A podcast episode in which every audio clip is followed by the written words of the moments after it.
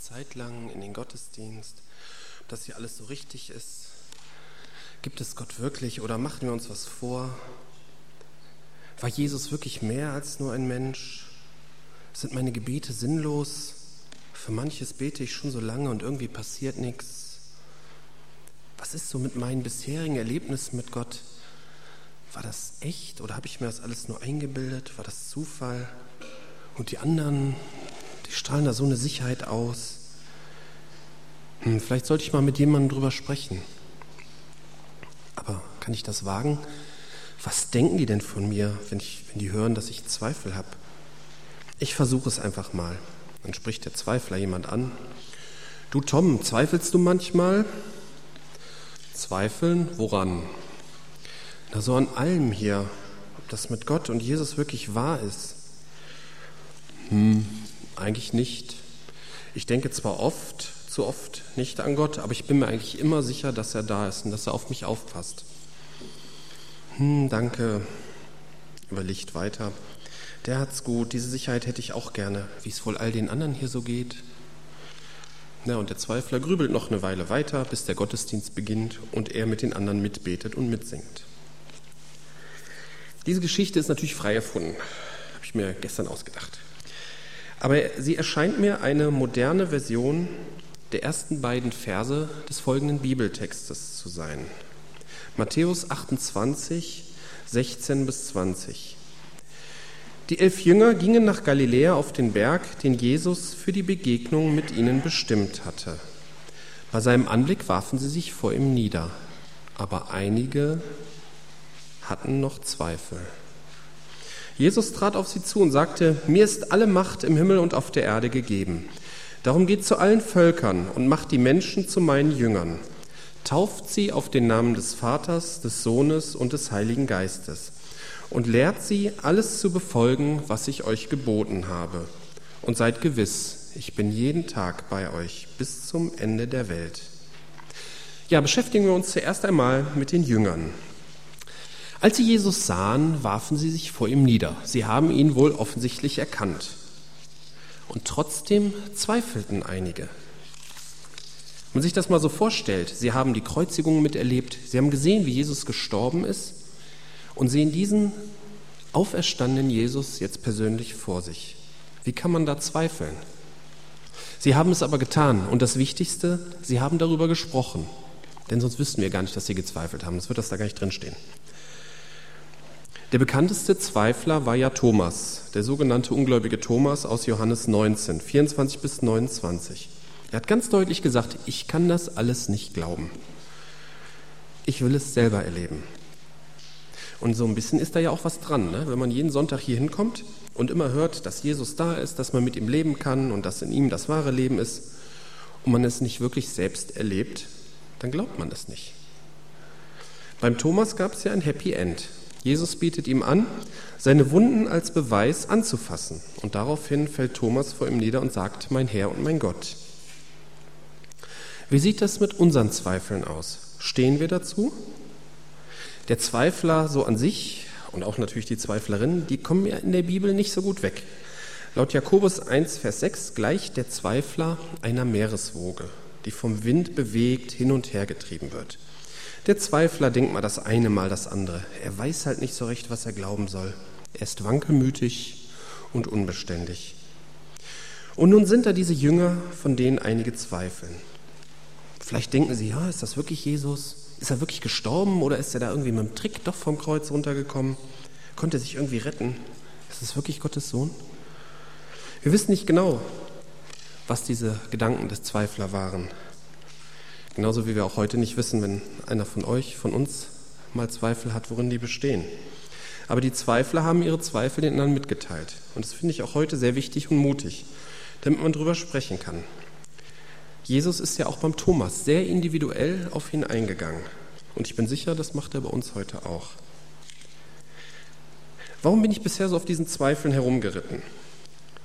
Jesus, da bin ich mir ganz sicher, der wusste zu diesem Zeitpunkt, als er das zu den Jüngern gesagt hatte, wie es um die Jünger standen. Und er wusste auch, dass einige zweifelten. Und trotzdem erteilte er ihnen diesen Auftrag.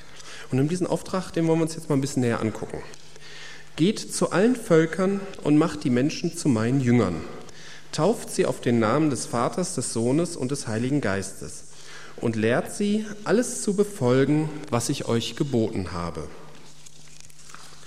Diesen Auftrag bekommen elf Menschen, und davon zweifelten einige.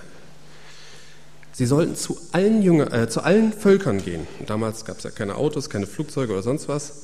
Und Menschen zu Jüngern machen. Uns kommt es heute manchmal schwierig vor, unserem Nachbarn von Jesus weiter zu sagen oder einfach nur umzusetzen, was in der Bibel steht. Die elf sollten aber zu allen Völkern gehen und Menschen zu Jüngern machen. Wir wissen aus der Bibel, dass später Menschen diesen Auftrag ausgeführt haben und auch heute noch ausführen. Das waren nicht unbedingt diese elf persönlich, aber das waren Menschen, die von diesen elf zu Jüngern gemacht worden sind. Wie das kam, dass die elf dann den Auftrag doch ausgeführt haben, da möchte ich später noch was zu sagen. Zuerst einmal möchte ich noch weiter über den Auftrag sprechen. Zu allen Völkern gehen und Menschen zu Jüngern machen. Ganz Pfiffige denken vielleicht, im Zeitalter des Internets ist das doch kein Problem mehr. In jedem Volk gibt es bestimmt irgendeinen, der einen Computer- und Internetanschluss hat. Also überfluten wir das Internet einfach mit christlichem Spam und so haben wir zumindest den ersten Teil des Auftrags erfüllt. Ich habe in der Anfangszeit des Internets sowas schon mal erlebt. Ich habe früher, als ich noch auf der Uni war und auch danach in vielen Newsgroups immer gelesen und geschrieben. Und wenn ihr in groupsgoogle.de meinen Namen eingibt, werdet ihr sicherlich alte Beiträge von mir finden. Und einmal hat jemand in ganz vielen Gruppen so eine christliche Botschaft äh, gepostet. Ich weiß nicht, Jesus ist gekommen, irgendwie sowas. Ich weiß ja nicht mehr genau. Das hat aber nicht das Ziel erreicht, weil, das ist heute auch noch so, in Gruppen ist es eigentlich gewünscht, dass das Posting irgendwas mit dem Thema der Gruppe zu tun hat. Wenn es nichts damit zu tun hat, das nennt man dann off-topic, dann macht man sich da sehr unbeliebt mit und diese Beiträge werden eigentlich auch gar nicht gelesen, sondern direkt gelöscht. Das bringt also nichts. Man kann die Verkündigung nicht automatisieren. Das Gehen ist irgendwie schon wörtlich gemeint. Man muss persönlich irgendwie irgendwo zu jemandem hin. Zu allen Nationen. Jesus scheint hier betonen zu wollen, dass seine Botschaft für wirklich jeden Menschen ist. Da scheint niemand, also da ist niemand ausgenommen. Früher hatte man ja so, zumindest die Leute in der Bibel, Probleme in der Begegnung mit Menschen aus anderen Völkern. Die Juden konnten es nicht so mit den anderen Völkern. Wir haben heute andere Hürden.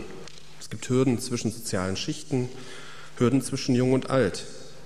Und so rein gesellschaftlich gesehen ist es ja eigentlich gar nicht mehr erwünscht, dass Menschen aus anderen Religionen erreicht werden. Die glauben doch schon was. Warum soll man denen was von Jesus erzählen? Ne? Atheisten, die sind freiwillig für Missionare, die glauben ja nichts, ne? die können von allen missioniert werden.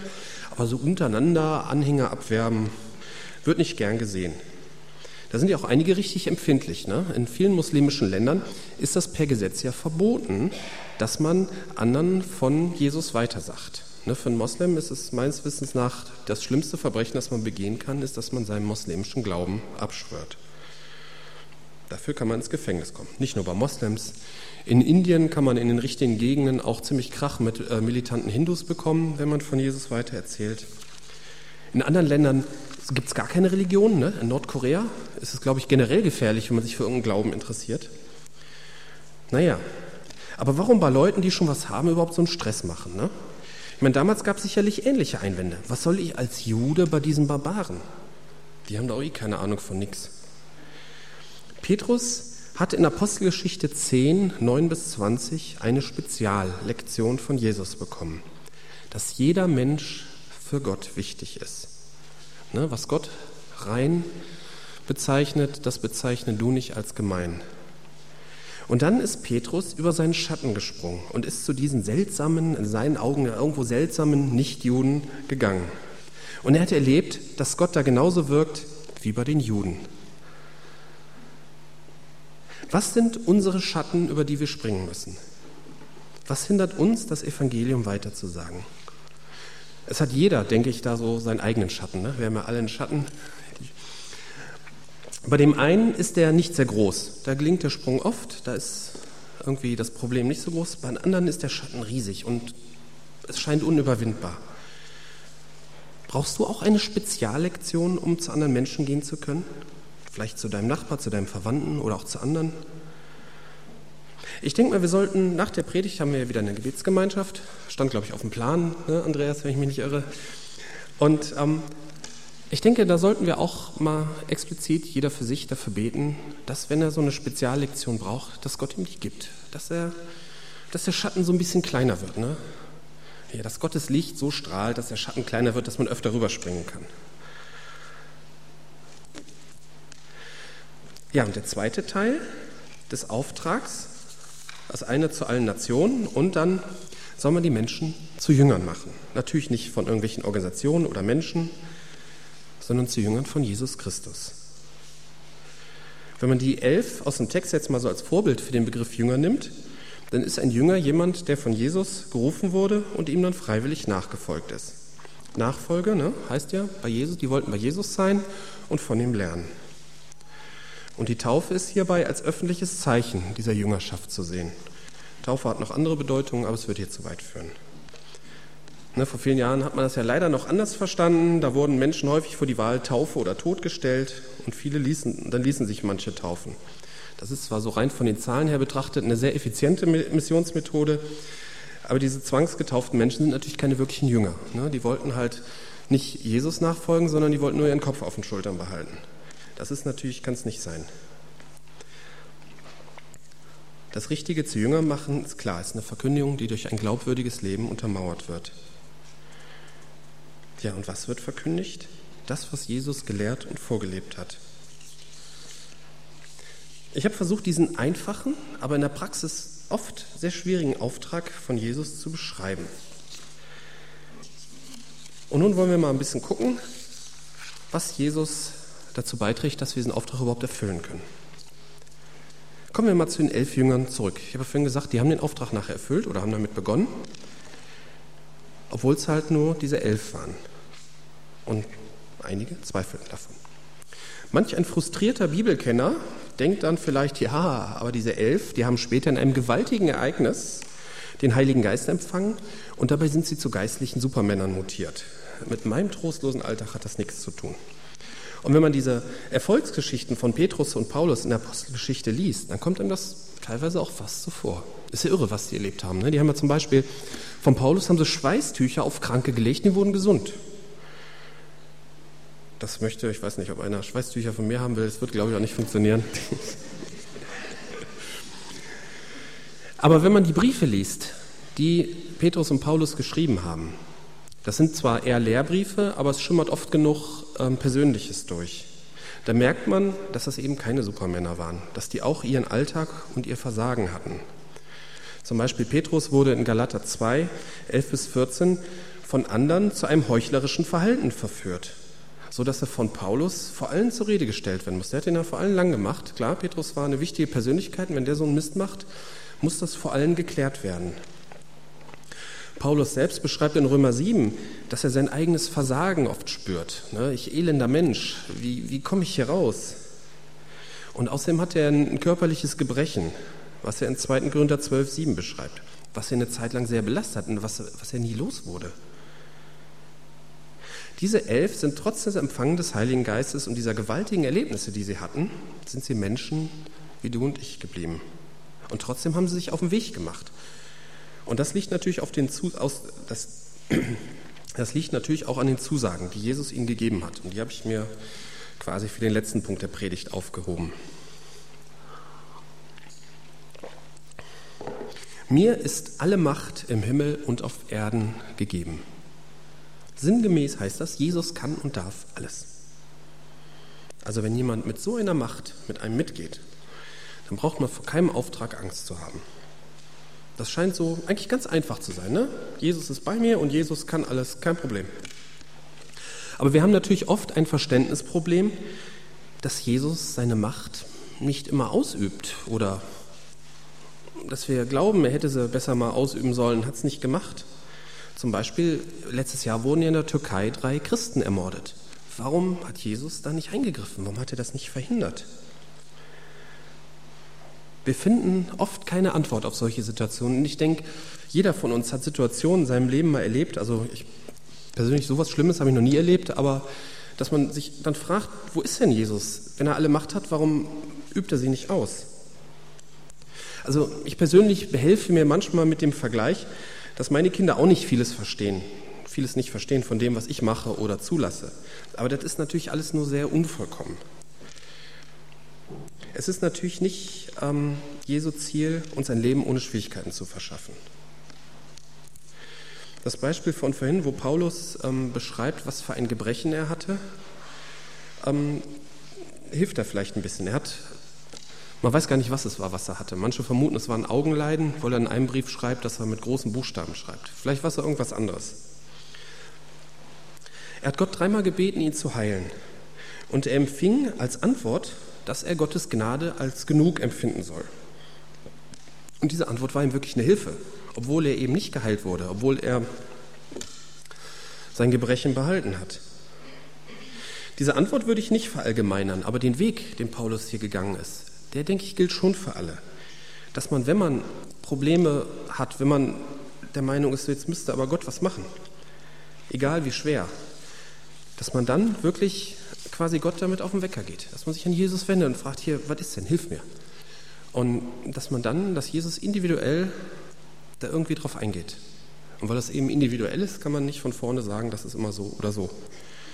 Aber ich denke, das ist, das ist auch so ein bisschen das Ziel von solchen Problemen, dass wir uns an Jesus wenden. Jesus denkt ja langfristig und er will uns langfristig verändern. Wir Menschen leben leider halt oft nur eher so im Augenblick. Diese Aussage von der Allmacht, die steht vor dem Auftrag. Und nach dem Auftrag kommt noch eine Zusage. Fand ich interessant, ich glaube, die Rika hat das vorhin auch mal erwähnt. Seid gewiss, ich bin bei euch bis zum Ende der Welt. Ich glaube, während der Lobpreiszeit war das. Irgendeine, oder vielleicht war es jemand anders. Irgendeiner hat ähm, genau diese Stelle äh, bewusst oder unbewusst zitiert. Wenn man sich das mal überlegt, der allmächtige Jesus ist immer bei uns. Wenn man diesen Text so liest, dann hat man so ein bisschen den Eindruck, als würde Jesus seine Jünger anpredigen. Ne, versammelt die da und stellt sich dahin und sagt, ich bin bei euch bis ans Ende der Welt. Aber ich glaube, das war so gar nicht. Ich glaube, die haben sich einfach normal unterhalten, die hatten Gemeinschaft miteinander, haben sich unterhalten. Und Jesus hat diese Sachen, die er hier ähm, sagt, den im normalen Gespräch erzählt. Ich denke, Matthäus hat das Gespräch schon ein bisschen zusammengefasst. Also die werden nicht nur zusammengesessen haben und nur die zwei Sätze gesagt haben. Ähm, und diese Zusammenfassung, die wirkt aufgrund dieser gewaltigen Aussage, das ist ja, das ist ja irre, wenn man sich das mal überlegt. Ne? Der allmächtige Jesus ist immer bei uns, bis zum Ende der Welt. Das wirkt dann wie so eine Proklamation, wie eine laute Verkündigung, dieser, dieser gewaltige Inhalt. Er ist immer bei uns. Und natürlich auch bei dieser Frage, ne, er ist immer bei uns, kommen natürlich die Fragen auf, aber wo war Jesus als? Ne? Und diese Fragen, diese Abers, aber wo war Jesus, sind natürlich wichtig und wir müssen sie mit Jesus im Gebet besprechen. Auch untereinander können wir sie besprechen. Aber er ist trotzdem immer bei uns.